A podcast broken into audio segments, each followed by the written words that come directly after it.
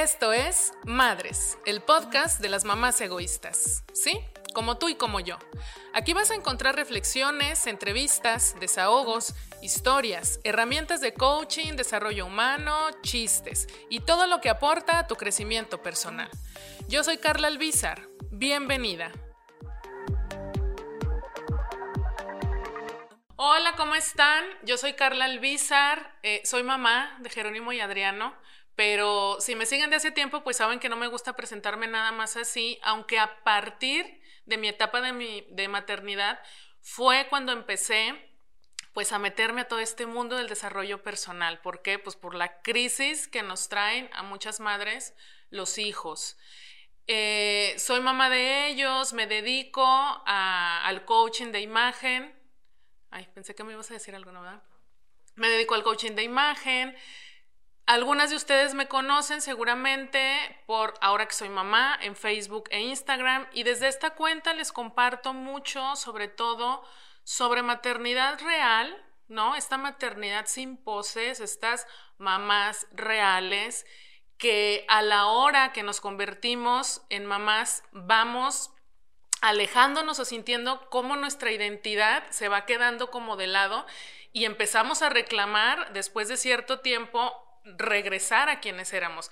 Eso de entrada es imposible, pero sí está muy enfocada la cuenta a poder redescubrirnos o irnos redefiniendo. ¿Quién soy yo ahora que soy mamá? Por eso es el nombre. Y a partir de aquí, pues se han dado cuenta que empieza el podcast Madres y Madres está muy, muy enfocado a hablar con todas estas mujeres que quieren ser egoístas, que quieren practicar un egoísmo, pero yo siempre les digo un egoísmo bonito, muchachas, no se me asusten, ¿no? O sea, de hecho se llama Madres el podcast de las mamás egoístas, ¿por qué? Porque empezamos a voltearnos a ver a nosotras ya no solamente con el título de mamá, a veces lo que nos pasa mucho, quienes ya, ya estuvimos en esta etapa, es, pues es que ahora ya no soy Carla, ahora ya no soy la profesionista, ahora yo no, ya no soy la amiga o la que se dedica a estas cosas o la que tiene estas aspiraciones en la vida. De pronto es Carla, la que tiene a sus niños en cuál escuela, la que los educa de esta manera, la que a los niños no les tiene paciencia, en fin, un montón de cosas que vienen sucediendo y que entonces yo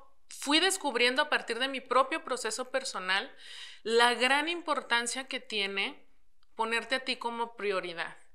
Y este fue un tema que me costó primero mucho trabajo poderlo integrar yo, pero después también poderlo transmitir. A la hora que empecé a vivirlo yo, decir, a ver, ¿cómo?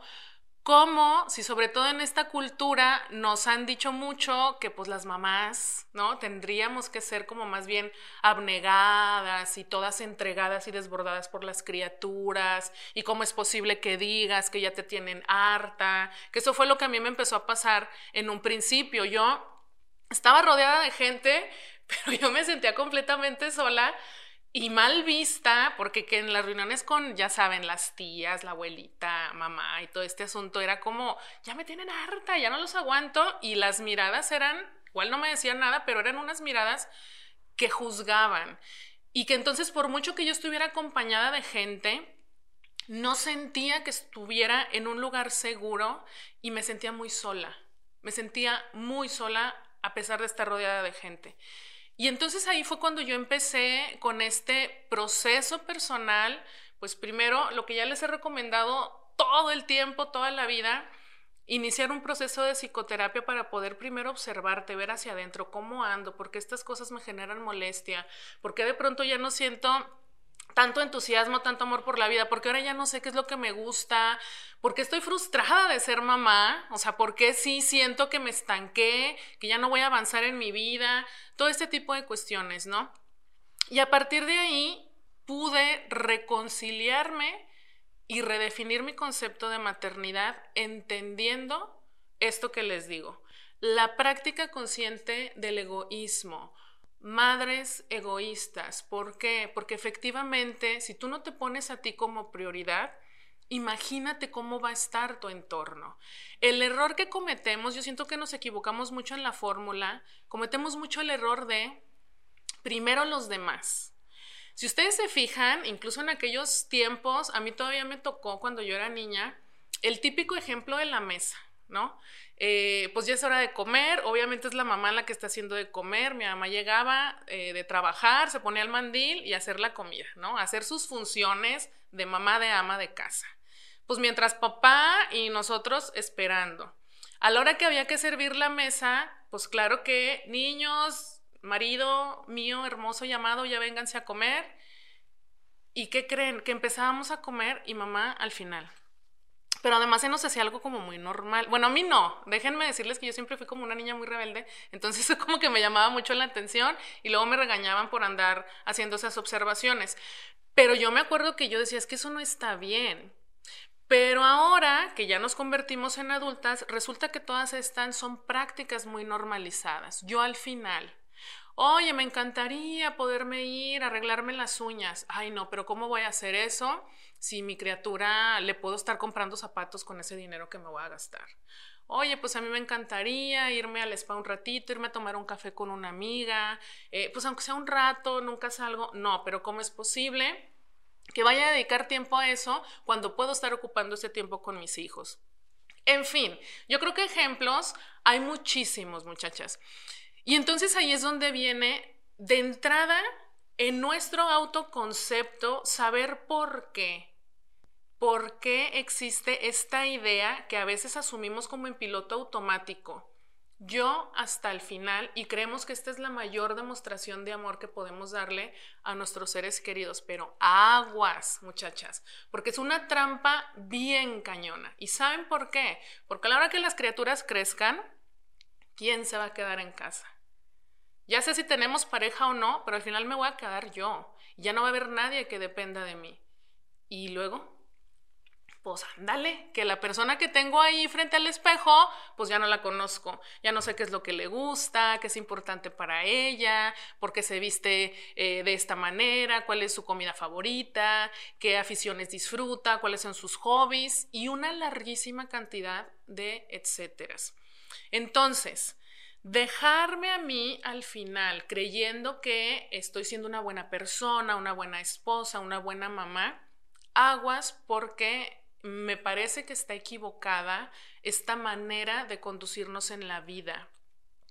Primero estás tú y al principio se siente incómodo, pero fíjense chicas, eh, hablando con otras mamás pasa mucho que comparten esta misma experiencia. Cuando yo ponía a todos antes que a mí, resulta que era cuando había como más caos en la casa. Claro, porque toda esa atención que yo necesito al final como ser humano, porque no solamente soy mamá, no solamente soy la persona que, a lo mejor se encarga de mantener en orden la casa, soy muchas más cosas. Pero cuando yo me reduzco a eso, empieza a haber una desatención hacia mí misma. ¿Y qué pasa con algo que no atiendes? Es cuando entramos en esta histeria. Eh, últimamente me han estado, he estado recibiendo muchos mensajes y, y de verdad me estalla la cabeza de, de, la constante. Es que ando bien gruñona, ando súper frustrada, me estoy enojando un chorro, le estoy gritando mucho a los niños. Y siempre mi respuesta es, hey, detente un momento y observa primero cuáles son esas emociones que estás experimentando y qué necesitan de ti.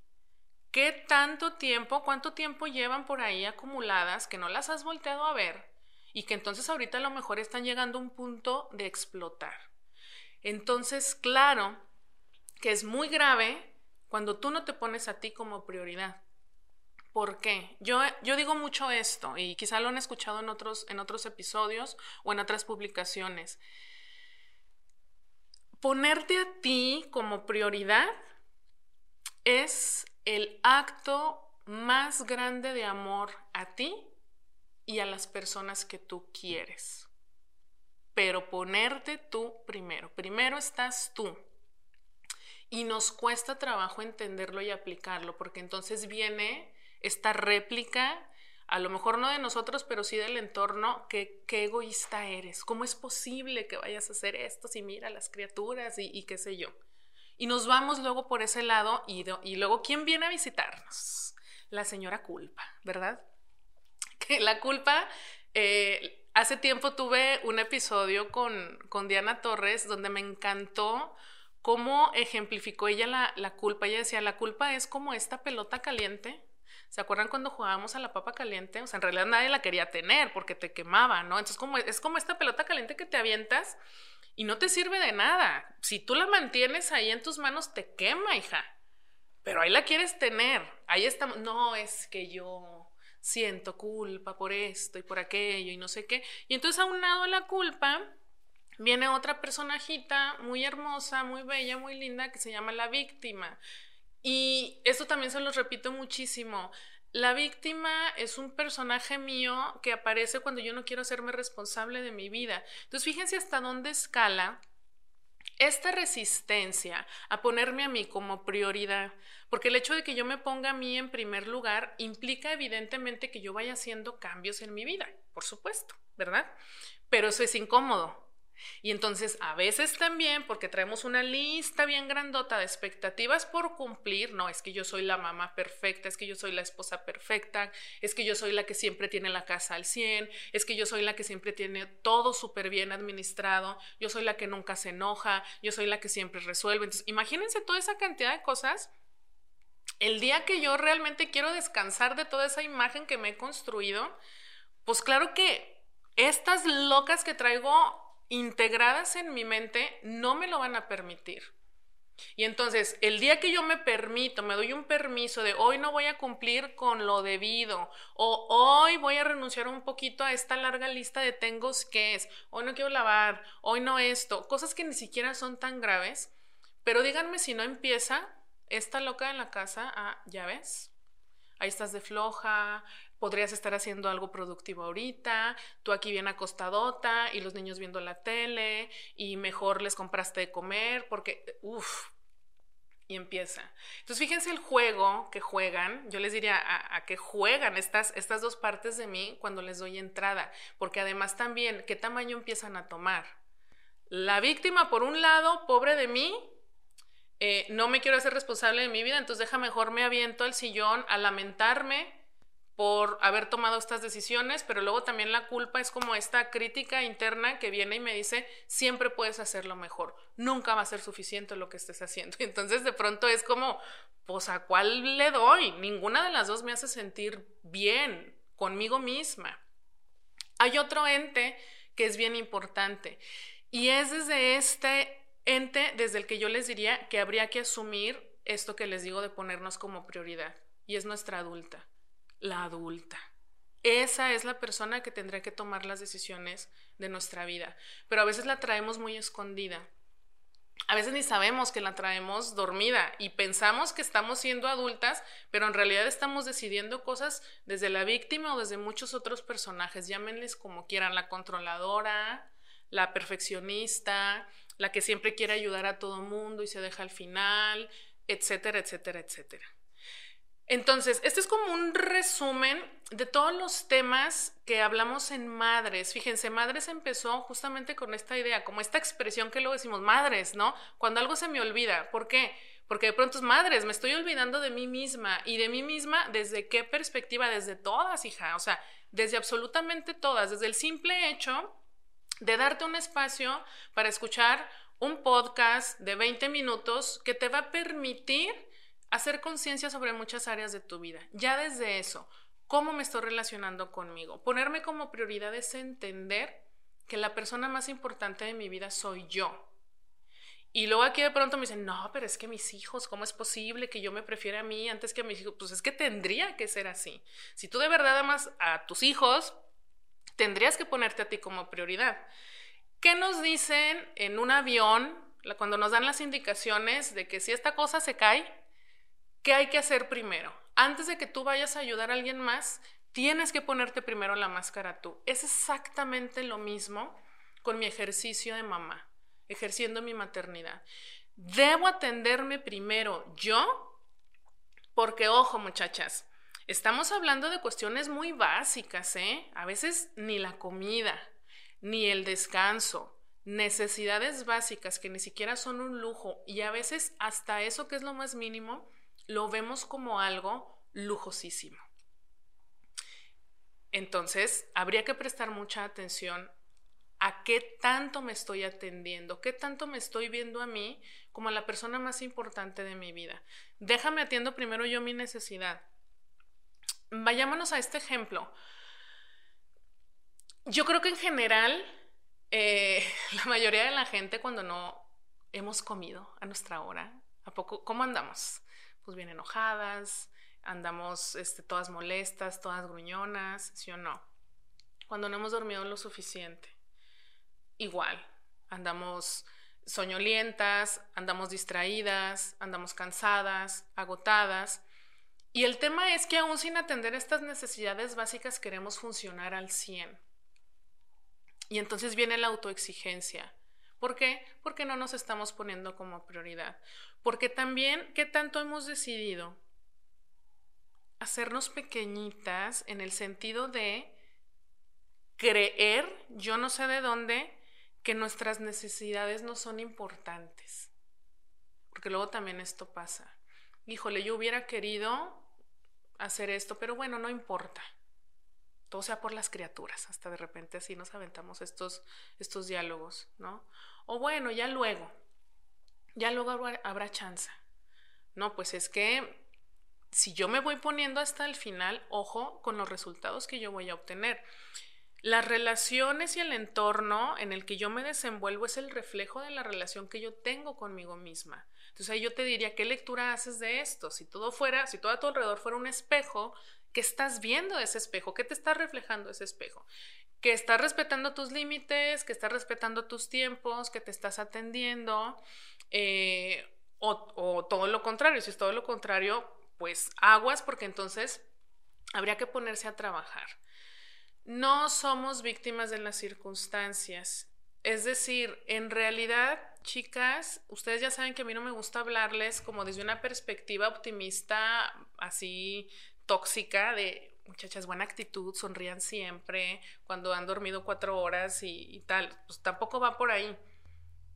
Pero sí efectivamente, el momento en el que tú estés ahorita de tu vida, sea como sea, lo definas como lo definas, ha sido consecuencia de las decisiones que tú has tomado en tu vida. Y eso es una excelente noticia. Te guste o no te guste donde estás ahora, es una excelente noticia saber que fuiste tú quien te puso ahí. ¿Por qué? Porque eso te da el poder de accionar. Si es que no te gusta, pues de tomar decisiones conscientes para entonces moverte del lugar. Pero si entonces yo digo, pues es que quién sabe, yo de repente llegué aquí y no me gusta y me la vivo enojada y ya estoy harta y es que el marido esto y es que mis criaturas no sé qué y es que en el trabajo tal y cual cosa, haz de cuenta que ahí estás completamente en una posición donde no tienes poder, porque entonces le estás dando justamente todo ese poder al entorno o a otras personas. Y cuando son otras personas las que tienen el poder sobre nuestro bienestar emocional, pues estamos mal porque entonces no tenemos de dónde agarrarnos para poder salir de ahí.